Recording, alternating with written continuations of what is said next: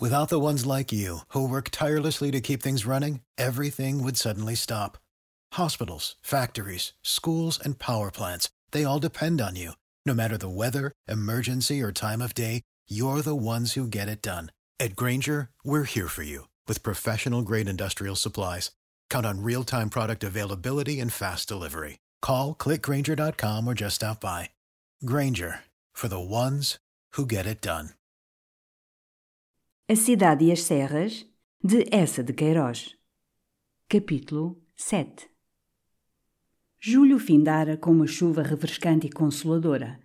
E eu pensava em realizar finalmente a minha rumagem às cidades da Europa, sempre retardada, através da primavera, pelas surpresas do mundo e da carne. Mas, de repente, Jacinto começou a rogar e a reclamar que o seu Zé Fernandes o acompanhasse todas as tardes à casa da Madame d'Oriol. E eu compreendi que o meu príncipe, à maneira do divino Aquiles, que sob a tenda e junto da branca, insípido e dócil Briseis, nunca dispensava Pátuclo, desejava ter, no retiro do amor, a presença, o conforto e o socorro da amizade. Pobre Jacinto! Logo pela manhã combinava pelo telefone com Madame d'Oriol essa hora de quietação e doçura. E assim encontrávamos sempre a superfina dama prevenida e solitária naquela sala da Rue de Lisbona, onde Jacinto e eu mal cabíamos, sufocávamos na confusão, entre os cestos de flores e os ouros rocalhados e os monstros do Japão e a galante fragilidade dos saxes e as peles de feras tiradas aos pés de sofás adormecedores e os biombos de Aubusson formando alcovas favoráveis e lânguidas. Aninhada numa cadeira de bambu lacada de branco, entre almofadas aromatizadas de verbena da Índia, com um romance pousado no regaço, ela esperava o seu amigo, numa certa indolência passiva e mansa que me lembrava sempre o Oriente e um harém. Mas, pelas frescas sedinhas Pompadour, parecia também uma marquesinha de Versalhes cansada do grande século ou então, com brocados sombrios e largos cintos carvejados, era como uma veneziana preparada para um doge. A minha intrusão, na intimidade daquelas tardes, não a contrariava. Antes lhe trazia um vassalo novo, com dois olhos novos para contemplar. Eu era já o seu cher Fernandez. E apenas descerrava os lábios avivados de vermelho, semelhantes a uma ferida fresca, e começava a chalrar logo nos envolvia o burburinho e a murmuração de Paris. Ela só sabia charrar sobre a sua pessoa, que era o resumo da sua classe, e sobre a sua existência, que era o resumo do seu Paris. E a sua existência, desde casada, consistia em ornar com suprema ciência o seu lindo corpo, entrar com perfeição numa sala e irradiar, remexer em estofos e conferenciar pensativamente com o grande costureiro rolar pelo bois pousada na sua vitória como uma imagem de cera, decotar e branquear o colo, de picar uma perna de galinhola em mesas de luxo, fender turbas ricas em bailes espessos, adormecer com a vaidade esfalfada, percorrer de manhã, tomando chocolate, os ecos e as festas do Figaro, e de vez em quando murmurar para o marido: Ah, és tu? Além disso, ao lusco-fusco, num sofá, alguns curtos suspiros entre os braços de alguém a quem era constante. Ao meu príncipe, nesse ano, pertencia o sofá. E todos estes deveres de cidade e de casta os cumpria sorrindo. Tanto sorrira, desde casada, que já duas pregas lhe vincavam os cantos dos beiços indelevelmente. Mas nem na alma, nem na pele mostrava outras máculas de fadiga. A sua agenda de visitas continha 1.300 nomes, todos do nobiliário. Através, porém, desta fulgurante sociabilidade, arranjara no cérebro, onde certo penetrara o pó de arroz que desde o colégio acamava na testa, algumas ideias gerais. Em política era pelos príncipes. E todos os outros horrores, a república, o socialismo, a democracia que se não lava, os sacudia risonhamente com um bater de leque. Na Semana Santa, juntava às rendas do chapéu a coroa amarga dos espinhos, por serem esses, para a gente bem-nascida, dias de penitência e dor. E, diante de todo o livro ou de todo o quadro, sentia a emoção e formulava finamente o juízo que no seu mundo e nessa semana fosse elegante formular e sentir. Tinha trinta anos. Nunca se embaraçara nos tormentos de uma paixão. Marcava, com rígida regularidade, todas as suas despesas num livro de contas encadernado em pelúcia verde-mar. A sua religião íntima, e mais genuína do que a outra, que levava todos os domingos à missa de São Filipe do Rule, era a ordem. No inverno, logo que na amável cidade começavam a morrer de frio, debaixo das pontes, criancinhas sem abrigo, ela preparava com comovido cuidado os seus vestidos de patinagem. E preparava também os de caridade, porque era boa, e concorria para bazares, concertos e tómbolas quando fossem patrocinados pelas duquesas do seu rancho. Depois, na primavera, muito metodicamente, regateando, vendia a uma dela os vestidos e as capas de inverno. Paris admirava nela uma suprema flor de parisianismo. Pois respirando esta macia e fina flor, passámos nós as tardes desse julho enquanto as outras flores pendiam e murchavam na calma e no pó. Mas, na intimidade do seu perfume, Jacinto não parecia encontrar esse contentamento de alma que entre tudo o que cansa jamais cansa. Era já com a paciente lentidão com que se sobem todos os calvários, os mais bem tapetados, que ele subia a escadaria da Madame d'Auréole, tão suave e orlada de tão frescas palmeiras. Quando a apetitosa criatura, com dedicação, para o entreter, desdobrava a sua vivacidade como um pavão desdobra a cauda, o meu pobre príncipe puxava os pelos do bigode murcho, na murcha postura de quem, por uma manhã de maio, enquanto os melros cantam nas sebes, assiste, numa igreja negra, a um responso fúnebre por um príncipe. E no beijo que ele chuchurreava sobre a mão da sua doce amiga para se despedir, havia sempre alacridade e alívio. Mas ao outro dia, ao começar da tarde, depois de errar através da biblioteca e do gabinete, puxando sem curiosidade a tira do telégrafo, atirando algum recado mole pelo telefone, espalhando o olhar desalentado sobre o saber imenso dos trinta mil livros, remexendo a colina dos jornais e revistas, terminava por me chamar, já com a preguiça triste da façanha a que se impelia. Vamos à casa de Madame d'Auréole, Zé Fernandes. Eu já tinha marcadas para hoje seis ou sete coisas, mas não posso, é uma seca. Vamos à casa de Madame d'Auréole. Ao menos lá, às vezes, há um bocado de frescura e paz. E foi numa dessas tardes em que o meu príncipe assim procurava desesperadamente um bocado de frescura e paz que encontramos, no meio da escadaria suave, entre as palmeiras, o marido da Madame d'Auréole. Eu já o conhecia, porque Jacinto me mostrara uma noite no Grand Café, ciando com dançarinas do Moulin Rouge. Era um moço gordalhufo, indolente, de uma brancura crua de tocinho, com uma calvície já séria e já lustrosa, constantemente acariciada pelos seus gordos dedos carregados de anéis. Nessa tarde, porém, vinha vermelho, todo emocionado, calçando as luvas com cólera. Estacou diante de Jacinto e, sem mesmo lhe apertar a mão, atirando um gesto para o patamar: Visita lá acima? Vai achar a Joana em péssima disposição. Tivemos uma cena, e tremenda. Deu outro puxão desesperado à luva cor de palha, já esgaçada. Estamos separados, cada um vive como lhe apetece, é excelente. Mas em tudo há medida e forma. Ela tem o meu nome. Não posso consentir que em Paris, com conhecimento de todo o Paris, seja amante do trintanário. Amantes da nossa roda, vá. Um lacaio, não. Se quer dormir com os criados, que imigre para o fundo da província, para a sua casa de Corbela. E lá até com os animais. Foi o que eu lhe disse. Ficou como uma fera. Sacudiu então a mão de Jacinto, que era da sua roda, rebolou pela escadaria florida e nobre. O meu príncipe, imóvel nos degraus, de face pendida, confiava lentamente os fios pendidos do bigode. Depois, olhando para mim, como um ser saturado de tédio e em quem nenhum tédio novo pode caber, já agora subamos, sim? Parti então, com muita alegria, para a minha apetecida romagem às cidades da Europa. Ia viajar. Viajei.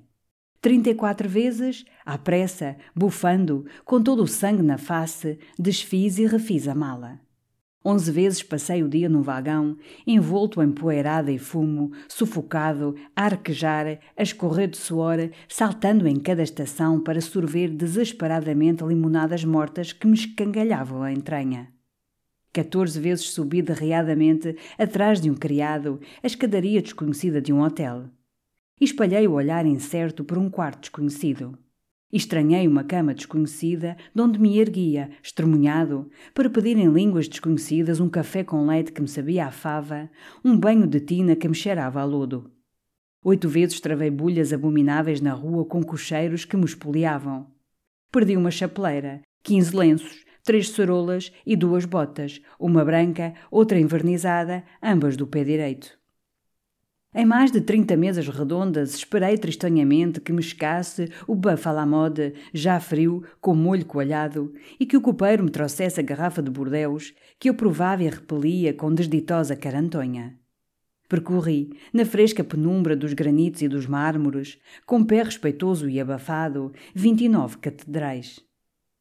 Trilhei molmente, com uma dor surda na nuca, em 14 museus, 140 salas revestidas até aos tetos de cristos, heróis, santos, ninfas, princesas, batalhas, arquiteturas, verduras, nudezas, sombrias manchas de betume, tristezas das formas imóveis.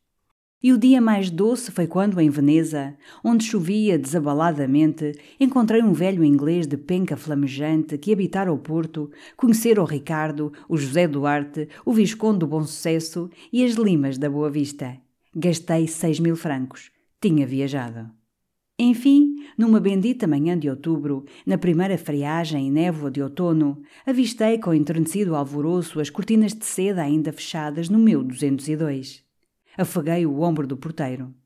No patamar, onde encontrei o ar macio e tépido que deixara em Florença, apertei os ossos do grilo excelente. E Jacinto? O digno negro murmurou, dentre os altos, reluzentes colarinhos. Sua Excelência circula. Pesadote, fartote.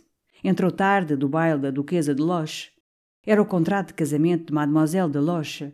Ainda tomou, antes de se deitar, um chá gelado e disse a coçar a cabeça: É que maçada! É que maçada! Depois do banho e do chocolate, às dez horas, consolado e quentinho dentro do roupão de veludo, rompi pelo quarto do meu príncipe, de braços abertos e sedentes. Oh, Jacinto! Oh, viajante! Quando nos estreitámos, fartamente, eu recuei para lhe contemplar a face e nela a alma encolhido numa quinzena de pano cor de malva orlada de peles de Marta, com os pelos do bigode murchos, as suas duas rugas mais cavadas, uma moleza nos ombros largos, o meu amigo parecia já vergado sob o peso e a opressão e o terror do seu dia. Eu sorri para que ele sorrisse. Valente Jacinto, então como tens vivido? Ele respondeu muito serenamente, como um morto. Forcei uma gargalhada leve, como se o seu mal fosse leve. Aborrecidote, hã? O meu príncipe lançou, num gesto tão vencido, um oh, tão cansado, que eu, compadecido de novo, o abracei, o estreitei, como para lhe comunicar uma parte desta alegria sólida e pura que recebi do meu Deus. Desde essa manhã, Jacinto começou a mostrar claramente, escancaradamente, ao seu Zé Fernandes, o tédio de que a sua existência o saturava. O seu cuidado realmente e o seu esforço consistiram então em sondar e formular esse tédio, na esperança de o vencer logo que lhe conhecesse bem a origem e a potência. E o meu pobre Jacinto reproduziu a comédia pouco divertida de um melancólico que perpetuamente raciocina a sua melancolia. Nesse raciocínio, ele partia sempre do facto irrecusável e maciço que a sua vida especial de Jacinto continha todos os interesses e todas as facilidades possíveis no século XIX, numa vida de homem que não é um gênio nem um santo. Com efeito, apesar do apetite embotado por doze anos de champanhes e molhos ricos, ele conservava a sua rigeza de pinheiro bravo. Na luz da sua inteligência não aparecera nem tremor nem morrão a boa terra de Portugal e algumas companhias maciças pontualmente lhe forneciam a sua doce centena de contos. Sempre ativas e sempre fiéis, o cercavam as simpatias de uma cidade inconstante e chasqueadora. O 202 estourava de confortos. Nenhuma amargura de coração atormentava. E todavia era um triste. Porquê? E daqui saltava, com certeza fulgurante, à conclusão de que a sua tristeza, esse cinzento burel em que a sua alma andava amortalhada, não provinha da sua individualidade de Jacinto, mas da vida, do lamentável, do desastroso facto de viver. E assim o saudável, intelectual, riquíssimo, bem acolhido Jacinto tombara no pessimismo.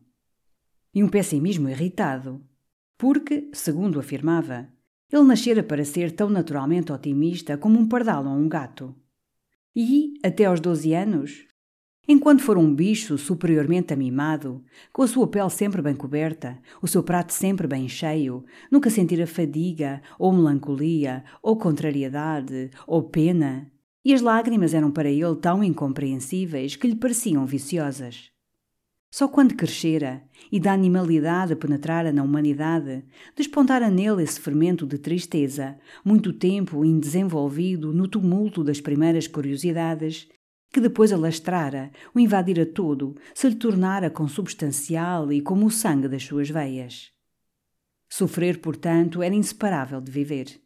Sofrimentos diferentes nos destinos diferentes da vida. Na turba dos humanos é a angustiada luta pelo pão, pelo teto, pelo lume.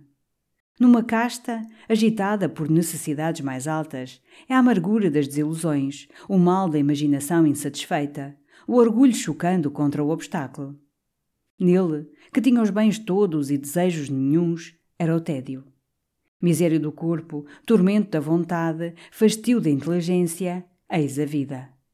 E agora, aos 33 anos, a sua ocupação era bocejar, correr com os dedos desalentados a face pendida para nela palpar e apetecer a caveira.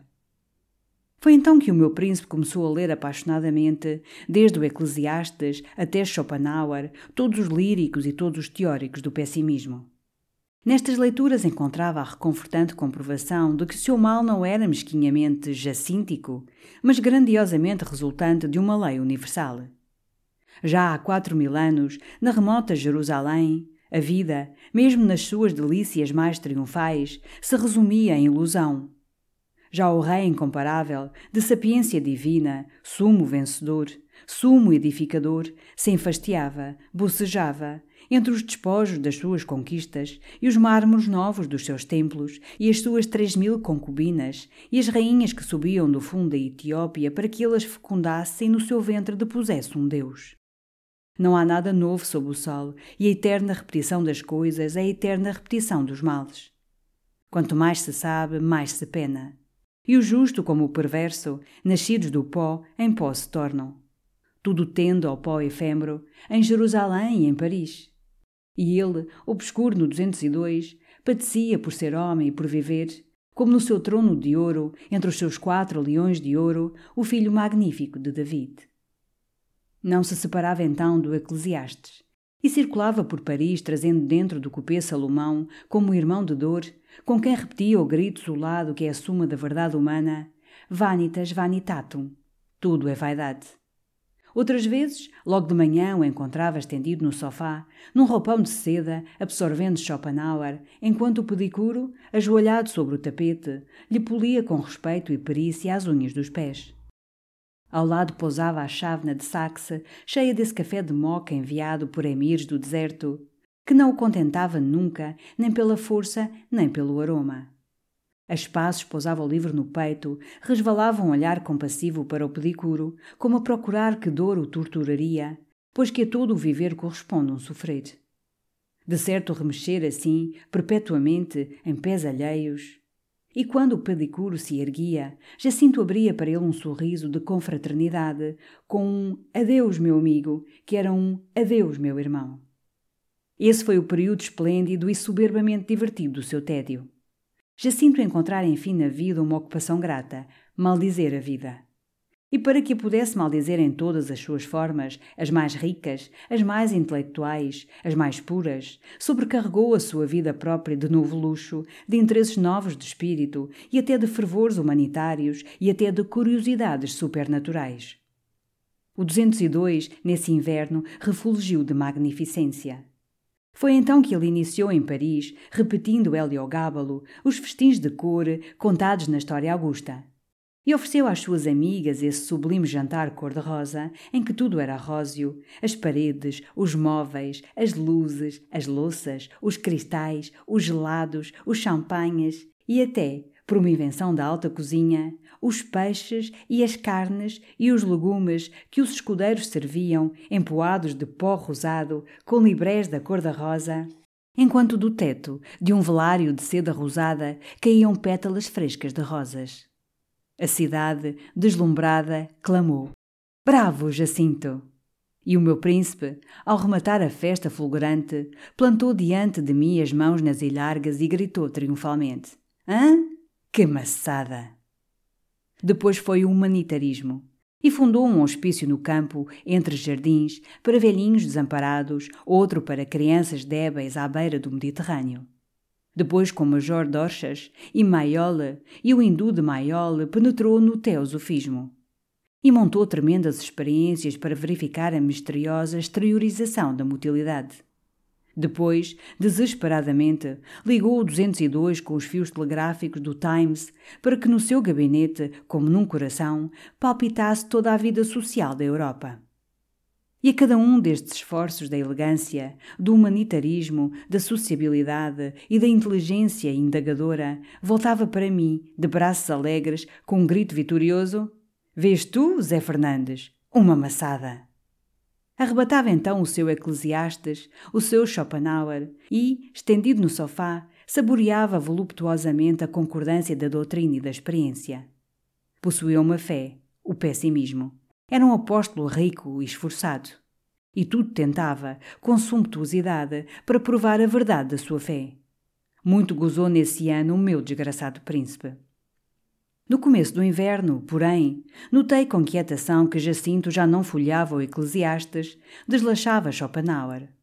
Nem festas, nem teosofismos, nem os seus hospícios, nem os fios do Times pareciam interessar agora o meu amigo, mesmo como demonstrações gloriosas da sua crença. E a sua abominável função de novo se limitou a bocejar, a passar os dedos moles sobre a face pendida, palpando a caveira. Incessantemente aludia à morte como a uma libertação. Uma tarde mesmo, no melancólico crepúsculo da biblioteca, antes de refulgirem as luzes, consideravelmente me aterrou, falando num tom regelado de mortes rápidas, sem dor, pelo choque de uma vasta pilha elétrica ou pela violência compassiva do ácido cianídrico. Diabo! O pessimismo, que aparecera na inteligência do meu príncipe como um conceito elegante, atacara bruscamente a vontade. Todo o seu movimento então foi o de um boi inconsciente que marcha sob a canga e o aguilhão. Já não esperava da vida contentamento, nem mesmo se lastimava que ela lhe trouxesse tédio ou pena. Tudo é indiferente, Zé Fernandes. E tão indiferentemente sairia à sua janela para receber uma coroa imperial oferecida por um povo, como se estenderia numa poltrona rota para emudecer e jazer. Sendo tudo inútil, e não conduzindo senão a maior desilusão, que podia importar a mais rutilante atividade ou a mais desgostosa inércia. O seu gesto constante, que me irritava, era encolher os ombros. Perante duas ideias, dois caminhos, dois pratos, encolhia os ombros. Que importava? E no mínimo ato, raspar um fósforo ou desdobrar um jornal, punha uma morosidade tão desconsolada que todo ele parecia ligado, desde os dedos até à alma, pelas voltas apertadas de uma corda que se não via e que o travava. Muito desagradavelmente me recordo do dia dos seus anos, a 10 de janeiro. Cedo, de manhã, recebera, com uma carta de Madame de Trèves, um açafate de camélias, azálias, orquídeas e lírios do vale. E foi este mimo que lhe recordou a data considerável. Soprou sobre as pétalas o fumo do cigarro e murmurou com um riso de lento escárnio. Então há 34 anos que eu ando nesta maçada. E como eu propunha que telefonássemos aos amigos para beberem no 202 o champanhe do natalício, ele recusou, com o nariz enojado. Oh, não! Que horrível seca! E bradou mesmo para o grilo. Eu hoje não estou em Paris para ninguém. Abalei para o campo, abalei para Marselha. Morri! E a sua ironia não cessou até ao almoço perante os bilhetes, os telegramas, as cartas que subiam, se arredondavam em colina sobre a mesa de ébano como um preito da cidade. Outras flores que vieram, em vistosos cestos, com vistosos laços, Foram por ele comparadas às que se depõem sobre uma tumba. E apenas se interessou um momento pelo presente de Efraim, uma engenhosa mesa que se abaixava até ao tapete ou se alteava até ao teto. Para quê, Senhor Deus meu? Depois do almoço, como chovia sombriamente, não arredámos do 202, com os pés estendidos ao lume, em preguiçoso silêncio. Eu terminara por adormecer beatificamente. Acordei aos passos assudados do grilo. Jacinto, enterrado na poltrona, com umas tesouras, recortava um papel. E nunca eu me compadeci daquele amigo que cansara a mocidade a acumular todas as noções formuladas desde Aristóteles e a juntar todos os inventos realizados desde Terra Amenes, como nessa tarde de festa em que ele, cercado de civilização nas máximas proporções, para gozar nas máximas proporções a delícia de viver, se encontrava reduzido, junto ao seu lar, a recortar papéis com uma tesoura. O grilo trazia um presente o Grande-Duque, uma caixa de prata forrada de cedro e cheia de um chá precioso, colhido, flor a flor, nas veigas de Qiansu, por mãos puras de virgens e conduzido através da Ásia, em caravanas, com a veneração de uma relíquia. Então, para despertar o nosso torpor, lembrei que tomássemos o divino chá, ocupação bem harmônica com a tarde triste, a chuva grossa alagando os vidros e a clara chama bailando no fogão. Jacinto acedeu e um escudeiro acercou logo a mesa de Efraim para que nós lhe estreássemos os serviços destros. Mas o meu príncipe, depois de altear, para o meu espanto, até aos cristais do lustre, não conseguiu, apesar de uma suada e desesperada batalha com as molas, que a mesa regressasse a uma altura humana e caseira. E o escudeiro de novo a levou, levantada como um andaime, quimérica, unicamente aproveitável para o gigante Adamastor. Depois veio a caixa do chá entre chaleiras, lâmpadas, coadores, filtros, todo um fausto de alfaias de prata que comunicavam a essa ocupação, tão simples e doce em casa de minha tia, fazer chá, a majestade de um rito. Prevenido pelo meu camarada da sublimidade daquele chá de Qiansu, ergui a chave nos lábios com reverência. Era uma infusão descurada que sabia a malva e a formiga. Jacinto provou, cuspiu, blasfemou. Não tomamos chá.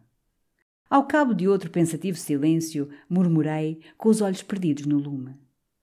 E as obras de Tormes? A igreja? Já haverá igreja nova? Jacinto retomara o papel e a tesoura. Não sei. Não tornei a receber carta do Silvério. Nem imagino onde param os ossos. Que lúgubre história! Depois chegou a hora das luzes e do jantar.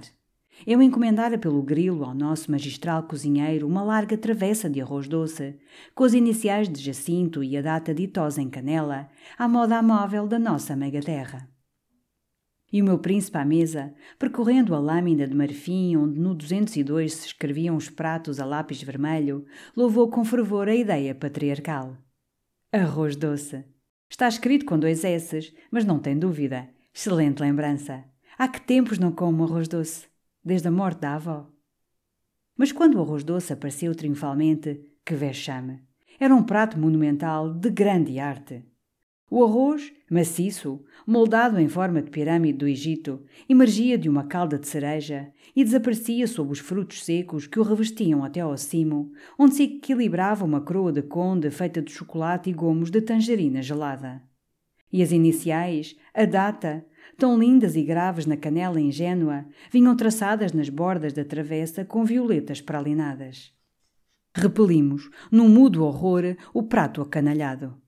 E Jacinto, erguendo o copo de champanhe, murmurou como num funeral pagão: Ad manes, aos nossos mortos. Recolhemos à biblioteca a tomar o café no conchego e alegria do lume. Fora, o vento bramava como num ermo serrano e as vidraças tremiam, alagadas, sob as batecas da chuva irada. Que dolorosa noite para os dez mil pobres que em Paris erram sem pão e sem lar. Na minha aldeia, entre cerro e vale, talvez assim rugisse a tormenta. Mas aí cada pobre, sob o abrigo da sua talhavã, com a sua panela atestada de couves, se agacha no seu mantel ao calor da lareira. E para os que não tenham lenha ou couve, lá está o João das Quintãs, ou a tia Vicência, ou o Abade, que conhecem todos os pobres pelos seus nomes e com eles contam, como sendo dos seus, quando o carro vai ao mato e a fornada entra no forno. Ah, Portugal pequenino, que ainda és doce aos pequeninos. Suspirei, Jacinto preguiçava. E terminámos por remexer languidamente os jornais que o mordomo trouxera, num monte facundo, sobre uma salva de prata. Jornais de Paris, jornais de Londres, semanários, magazines, revistas, ilustrações. Jacinto desdobrava, arremessava. Das revistas espreitava o sumário, logo farto. Às ilustrações rasgava as folhas com o dedo indiferente, bocejando por cima das gravuras. Depois, mais estirado para o lume, é uma seca. Não há que ler. E de repente, revoltado contra este fastio opressor que o escravizava, saltou da poltrona com um arranque de quem despedaça algemas e ficou ereto, dardejando em torno um olhar imperativo e duro, como se intimasse aquele seu 202, tão abarrotado de civilização, a que por um momento sequer fornecesse à sua alma um interesse vivo, à sua vida um fugitivo gosto. Mas o 202 permaneceu insensível nem uma luz para o animar avivou o seu brilho mudo. Só as vidraças tremeram sob o embate mais rude de água e vento. Então o meu príncipe, sucumbido, arrastou o espaço até ao seu gabinete, começou a percorrer todos os aparelhos completadores e facilitadores da vida. O seu telégrafo, o seu telefone, o seu fonógrafo, o seu radiômetro, o seu grafofone, o seu microfone, a sua máquina de escrever, a sua máquina de contar, a sua imprensa elétrica, a outra magnética, todos os seus utensílios, todos os seus tubos, todos os seus fios. Assim um suplicante percorre altares de onde espera socorro. E toda a sua sumptuosa mecânica se conservou rígida, reluzindo frigidamente, sem que uma roda girasse nem uma lâmina vibrasse para entreter o seu senhor. Só o relógio monumental, que marcava as horas de todas as capitais e o curso de todos os planetas, se compadeceu, batendo a meia-noite, anunciando ao meu amigo que mais um dia partira levando o seu peso, diminuindo esse sombrio peso da vida sob que ele gemia, vergado.